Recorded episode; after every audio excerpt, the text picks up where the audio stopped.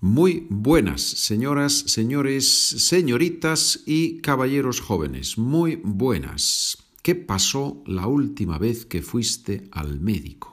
Fuiste indefinido de ir. ¿Qué pasó, indefinido de pasar, la última vez que fuiste al médico?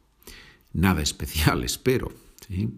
Hoy vamos a repasar qué vocabulario necesitamos cuando vamos al médico o a la médico.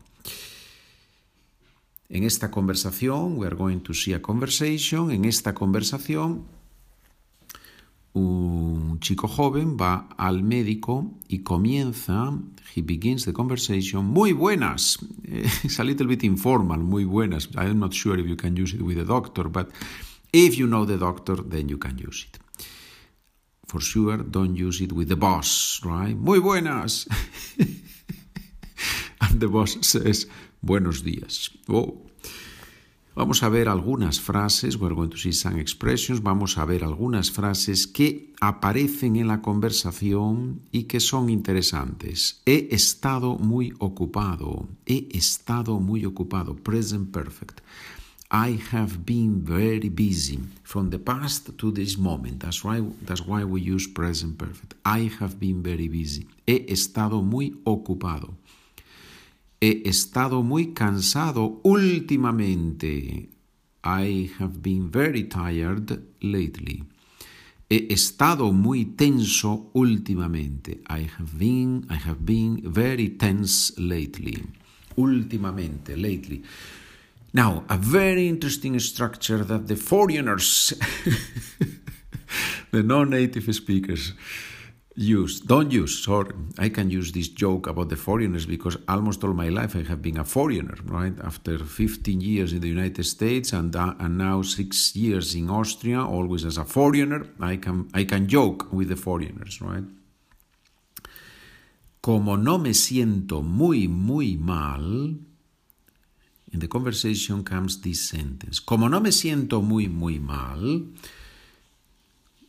and then the, the, the sentence continues and I lost the document. I lost the sight of the of the text that I was going to to read, and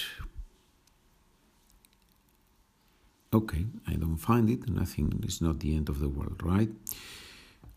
Aquí, here it is. Como no me siento muy, muy mal, ya sabe, siempre cuesta encontrar el momento apropiado para concertar una cita con el médico. The point here is when you use this como at the beginning of a sentence, it may have the meaning of because. Como no me siento muy mal, because I no I don't feel very bad, I haven't done something, right? So careful because como has a lot of meanings in Spanish and it only it can be used only um, at the beginning of the sentence with the meaning of because. Como no tengo tiempo, no estudio. As I don't have time, I do not study. Como no tengo tiempo, no estudio. Right? Hopefully that's not your case, right? Como no ha llegado el jefe, podemos jugar videojuegos. Since the boss has not arrived, we can play video games, right? So it's the reason for something, right? Como no tuve tiempo, no compré los melones. As I did not have time, I didn't buy the melons, right? It's a very useful sentence. You are going to use this sentence every day, right? Como no tuve tiempo, no compré los melones. Good. ¿Cómo te sientes? How are you feeling? ¿Cómo te sientes? Como here has another meaning, right? Me siento estupendamente, como un chaval de 15 años. I am feeling great, like a teenager. This like como un chaval de 15 años. Another meaning from como, of como. Like a teenager, como un quinceañero, como un adolescente, como un chaval de 15 años. ¿Cómo se siente tu abuelo? How is your, father, your grandfather feeling? Se siente estupendamente, como un quinceañero, exagerando un poco, claro. He feels great, like a 15-year-old boy. Exaggerating a bit, of course. Exagerando un poco, claro. And now, ladies and gentlemen, the sentirse, to feel, and the sentarse, to sit. Tú te sientas siempre en la primera fila. You always sit on the first row. Careful. Sentirse is an IR verb, sentarse is an verb. By the reflexive. Yo me siento bien cuando me siento en la primera fila. Wow. Wow. What a sentence. Yo me siento bien. I feel well cuando me siento en la primera fila. When I sit on the first row. That's for mastery. That's for Spanish mastery, right? And in the text we have the question from the doctor. She asks, ¿Y en el trabajo pasas muchas horas sentado? And do you spend many hours sitting at work? Pasas muchas horas sentado, participle from sentarse, sentado. Muy bien. Ladies and gentlemen, now my sister and I, my sister Maria, and I are going to read this wonderful conversation in Spanish. We're going to explain some of the vocabulary, and of course, as always, you can send me an email and ask any question or request the documents with all these transcripts, printouts, and exercises. Charla con Pedro at gmail.com. And now the conversation. Y ahora la conversación. Muy buenas, doctora González. Hola, Luis. Hace mucho tiempo que no vienes a la consulta. Sí, he estado muy ocupado y como no me siento muy, muy mal, ya sabe, siempre cuesta encontrar el momento apropiado para concertar una cita con el médico. Comprendo, comprendo. Bueno, vamos a ver. Cuéntame un poco. ¿Has estado enfermo últimamente? He tenido algo de gripe y desde hace unos días me duele un poco el cuello. ¿Haces deporte con frecuencia? La verdad es que no. Antes jugaba al tenis todas las semanas, pero ahora tengo cada vez más trabajo.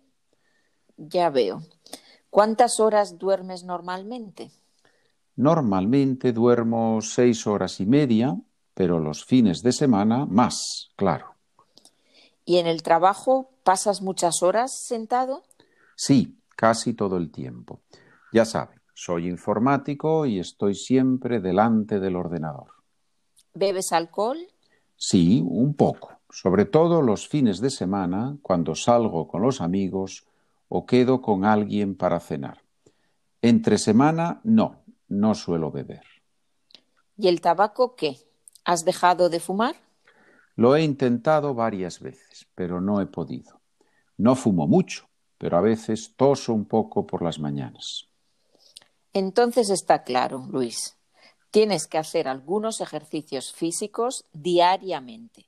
Además, debes dejar de fumar. ¿Tiene algo para dejar de fumar? Sí, claro. Te voy a recetar unas pastillas que funcionan muy bien. Hay que tomar dos al día, una después del desayuno y otra después de cenar. ¿Vale? Sí, sí, claro. ¿Y para lo del cuello? Mira, aquí tienes una tabla de ejercicios sencillos que puedes hacer todas las mañanas. ¿Te parece bien?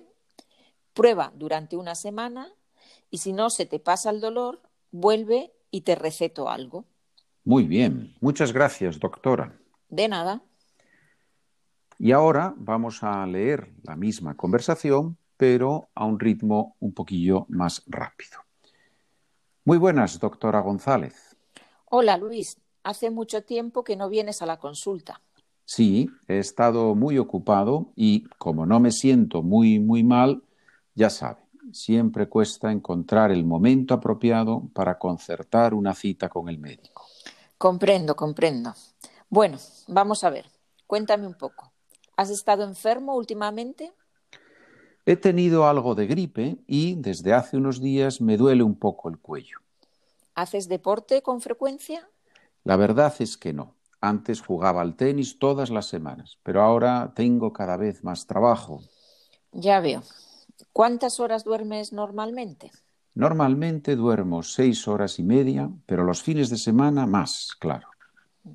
¿Y en el trabajo pasas muchas horas sentado? Sí, casi todo el tiempo.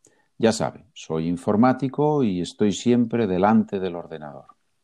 ¿Bebes alcohol? Sí, un poco, sobre todo los fines de semana cuando salgo con los amigos o quedo con alguien para cenar. Entre semana no, no suelo beber. ¿Y el tabaco qué? ¿Has dejado de fumar? Lo he intentado varias veces, pero no he podido. No fumo mucho, pero a veces toso un poco por las mañanas. Entonces está claro, Luis. Tienes que hacer algunos ejercicios físicos diariamente. Además, debes dejar de fumar. ¿Tiene algo para dejar de fumar? Sí, claro. Te voy a recetar unas pastillas que funcionan muy bien. Hay que tomar dos al día, una después del desayuno y otra después de cenar. ¿Vale? Sí, sí, claro. ¿Y para lo del cuello? Mira, aquí tienes una tabla de ejercicios sencillos que puedes hacer todas las mañanas. ¿Te parece bien? Prueba durante una semana y si no se te pasa el dolor, vuelve y te receto algo. Muy bien, muchas gracias, doctora. De nada.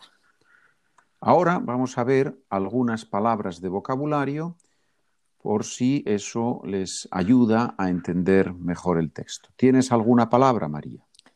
Sí, vamos a ver, vamos a empezar con, con la palabra consulta. La consulta. ¿Qué La- significa eso? La consulta es el lugar donde trabaja el doctor, es la oficina que tiene el doctor. Ajá, muy bien, la consulta, la consulta del médico, ¿no? Del doctor. Vale, pues también tenemos concertar una cita. ¿Puedes explicarlo un poco?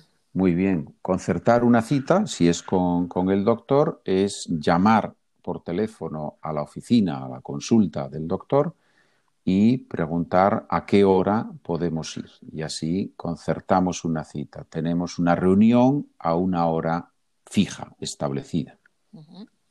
Y no se, no se utiliza solo con el médico, ¿no? También se puede utilizar en otros contextos. Sí, se puede concertar una cita con el abogado, por ejemplo, con otros profesionales.